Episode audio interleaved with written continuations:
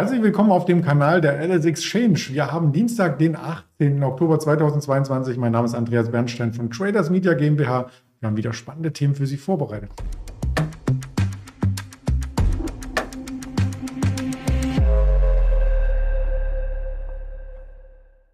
Das Ganze natürlich wieder wie Dienstag üblich mit dem Daniel Saurens. Hol ihn gleich hinzu, zuvor der Risikohinweis, denn all das, was wir hier darbieten, ist reine Information, Berichterstattung über den Markt, keine Handelsempfehlung, keine Anlageberatung. Und dann nehmen wir den Daniel gleich hinzu. Guten Morgen, Daniel.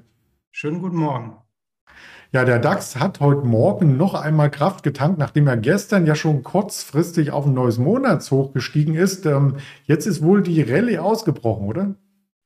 Ja, es ist schon die Jahresendrallye. Es würde ja saisonal passen. Das ist ja nicht ganz ungewöhnlich, dass man Mitte Oktober startet. Das haben wir in den vergangenen Jahren schon gesehen. Dann geht es in der Regel so bis Anfang, Mitte November nach oben und dann kommt man noch, noch mal so eine Delle und dann das übliche Window Dressing und Jahresendrallye Part 2 so zwischen Mitte Dezember, Ende Dezember. Das ist ja so der offizielle Fahrplan.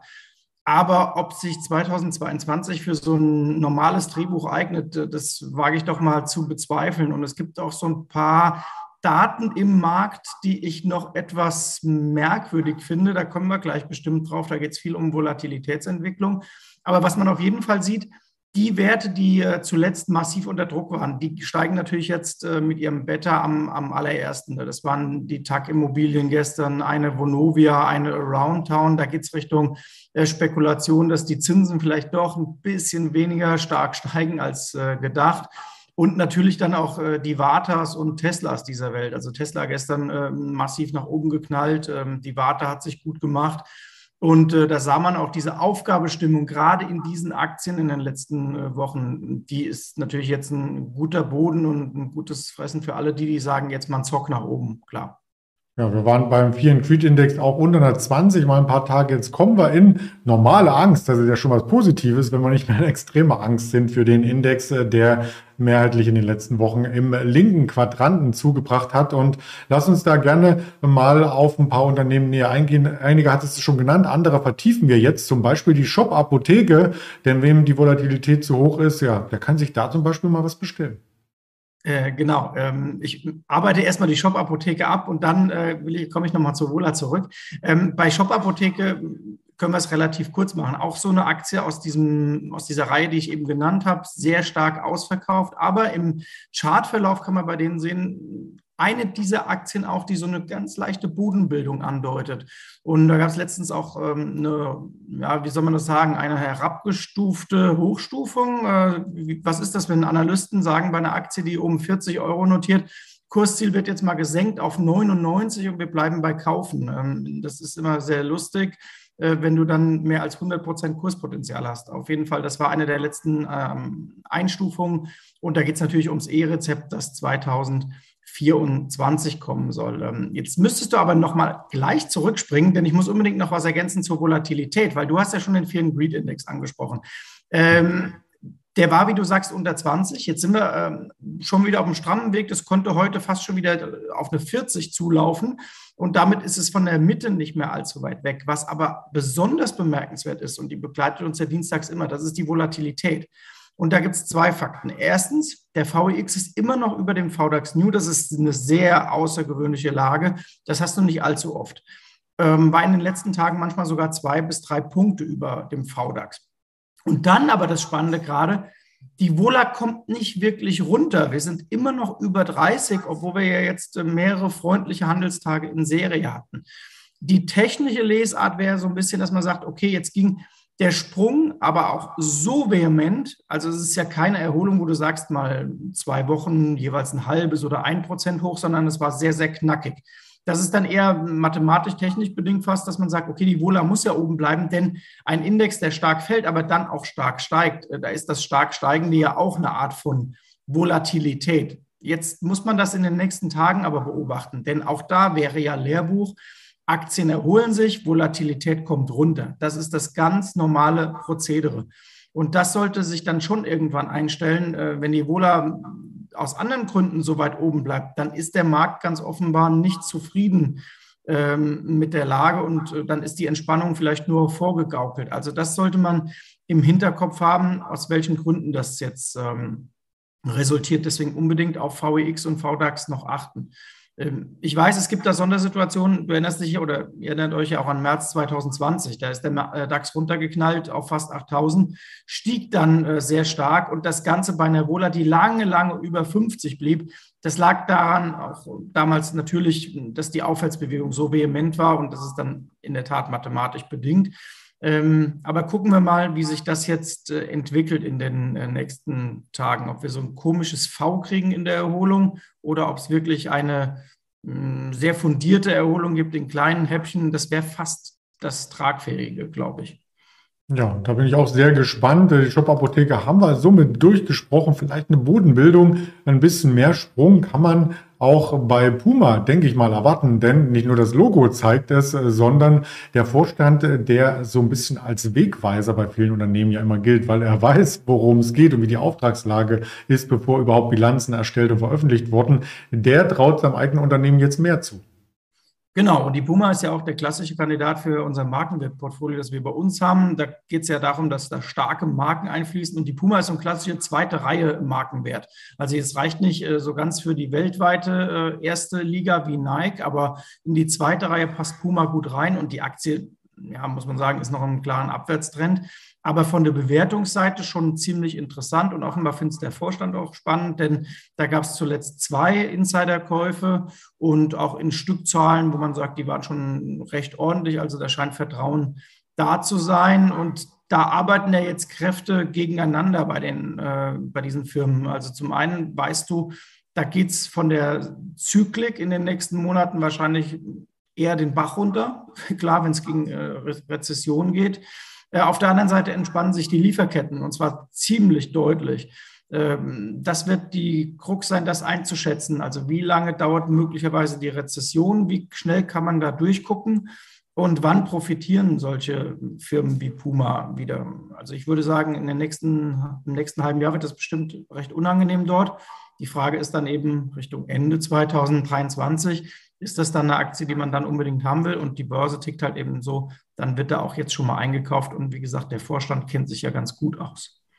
Sollte man hoffen. Das sollte man hoffen, sonst äh, ist er wahrscheinlich äh, fehlplatziert auf dem Posten. Ähm, rein charttechnisch haben wir das Corona-Tief hier noch nicht ganz erreicht. Wäre das auch nochmal ein Anlaufziel, wo man sagt, ähm, da zieht es die Marktakteure hin? Ja, oder dann, wenn man jetzt mal sich ganz nach vorne blicken würde, sage ich mal gedanklich zwei, drei Jahre in die Zukunft und dann sagt man, wie sieht denn so ein Chartbild dann aus und was wäre denn ein Klassiker? Also ein Ausverkauf Corona-Tief und das Ganze, wie man so schön sagt, nochmal angetestet. Das heißt aber nicht, dass man es unbedingt erreichen muss, denn solche Formationen sieht man doch dann sehr oft. Ein riesenheftiger Ausverkauf in einem Jahrzehnt, dann testest du dieses Niveau nochmal an ähm, und hast das dann für gut befunden sozusagen, drehst vorher wieder ab. Also das wäre diese klassische, ganz langgezogene doppelte Boden. Ähm, du kennst dich da, glaube ich, noch ein bisschen besser aus als ich, aber das wäre doch gar nicht so untypisch. Ja, das denke ich auch. Aber man kann ja zumindest schon mal einen Fuß in die Tür stellen, wenn man sagt, das Unternehmen, das ist für mich was, was langfristig einfach Erträge ja. erwirtschaftet. Bei Delivery Hero, die stellen auch manchmal einen Fuß in die Tür, also wenn sie zum Beispiel liefern und ähm, noch Geld bekommen für die Pizza ähm, über ihre äh, Tochterfirmen. Da haben jetzt auch die Analysten sich nochmal zu Wort gemeldet. Das fand ich ein bisschen äh, skurril, weil sie sagen, immer noch eine Kaufempfehlung im Falle von JP Morgan, aber von 61 Euro auf 60 Euro das Kurzziel nach unten. Oh, oh. Ja, die haben jede Pizza nochmal genau durchkalkuliert und wie viel der E-Bike-Fahrer an Strom in seinen äh, E-Bike laden muss. Genau. Und da wird richtig in die, ins Detail gerechnet. Also das haben die Jungs von JP Morgan hervorragend gemacht und kommen dann auf ein Euro weniger Kursziel. Ja, Toll. Äh, Finde ich auch immer faszinierend. Da musste wahrscheinlich der verantwortliche Analyst irgendwie was rechtfertigen und ähm, hat einfach das Alte nochmal aufgeschrieben, ein bisschen anders formuliert. Ja, Delivery gestern auch richtig stark gewesen im Markt. Das ist der klassische Zinsplay. Alles, was im Moment äh, an solchen Tagen steigt, äh, wenn die Zinshoffnung in die andere Richtung geht, äh, das sind eben diese Aktien wie Delivery, wie HelloFresh, alles, was verschuldet ist. Äh, da gilt der gesamte Online-Markt fast, äh, fällt darunter, aber auch die Immo-Aktien, die ich schon angesprochen hatte. Und da kommt natürlich hinzu, das ist alles ausverkauft ohne Ende. Ähm, die Zalando kann man gleich dazu nehmen, haben wir auch schon ein paar Mal hier äh, besprochen. Alles eine Liga, alles eine Erholungsliga, wenn man so will.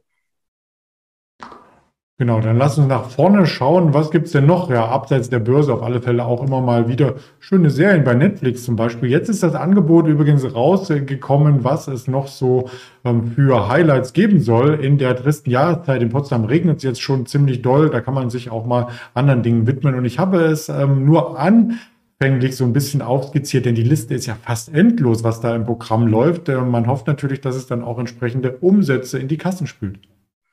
Genau. Und äh, was haben wir über Netflix im Frühsommer diskutiert? Ich erinnere mich auch in, in äh, der einen oder anderen WhatsApp-Gruppe, dass ich mit Leuten diskutiert habe, dass man die Aktie gerade da haben musste.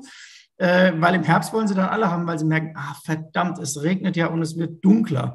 Äh, und in der Tat, die Aktie ist über den Sommer nämlich gelaufen ähm, mit Vorgriff. Da kann man die Netflix-Aktie ein bisschen vergleichen mit so einer Fußballaktie. Du erinnerst dich, wir haben die Diskussion bei Dortmund äh, und der BVB-Aktie schon mal aufgemacht. Die willst du ja auch nicht dann kaufen, wenn der Saisonstart gut gelungen ist. Äh, dann ist meistens die Rallye schon wieder vorbei, sondern die steigt genau über die Sommerpause, wenn keiner über Spiele redet, sondern alle über positive Fantasie Richtung nächste Saison. Ja, und bei der Netflix ist ja die nächste Saison jetzt ab äh, Herbst. In Frankfurt regnet es übrigens auch, und zwar ziemlich kräftig. Ähm, also du bist nicht allein im Regen.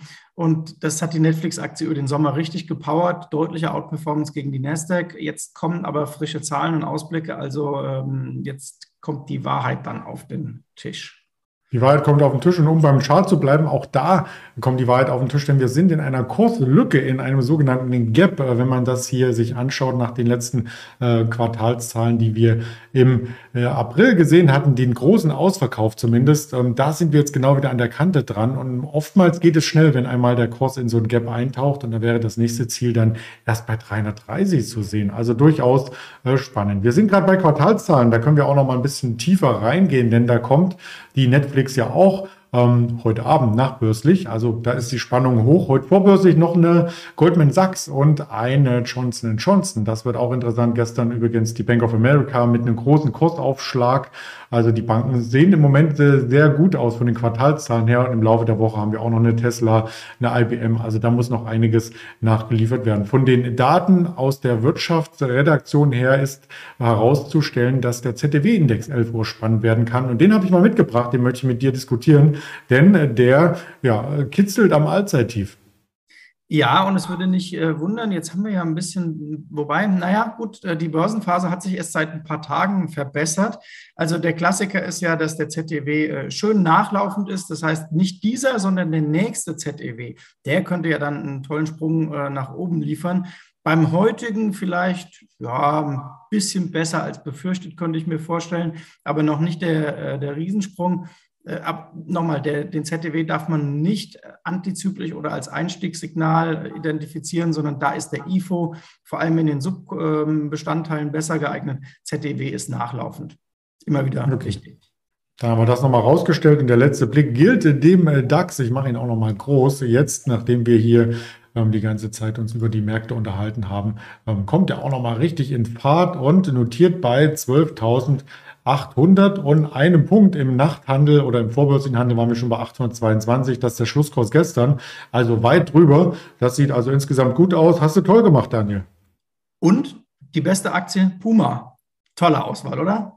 Wahnsinn. Also du bewegst die Märkte. Nein, Spaß beiseite. Wir berichten ja nur drüber, was geschieht und wollten damit nur herausstellen, dass wir vielleicht bei der Auswahl der Aktien ein ganz gutes Händchen bewiesen haben.